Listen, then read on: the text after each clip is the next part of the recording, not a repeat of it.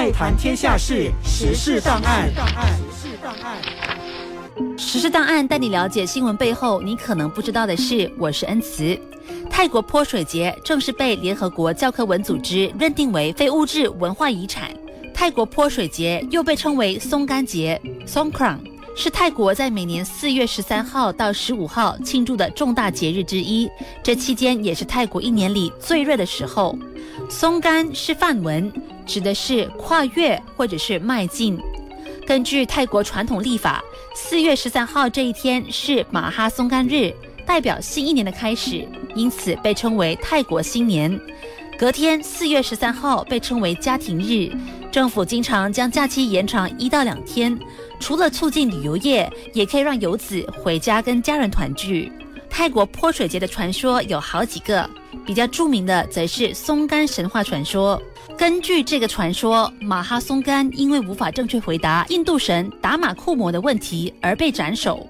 临死之前，马哈松干要求他七个女儿放在王伐神柱，因为一旦他的头颅放在地球，就会产生火灾、干旱，连海水都会因此而枯竭。所以，七位女儿每年都会轮流保管父亲的头颅。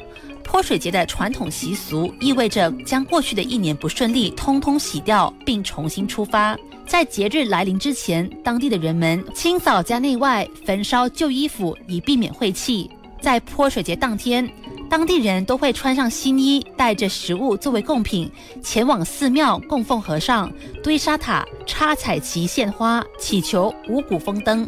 到了晚上，将浸有玫瑰花瓣的清水轻轻地洒在长辈的手臂上以及背上，表示对长辈的美好祝福。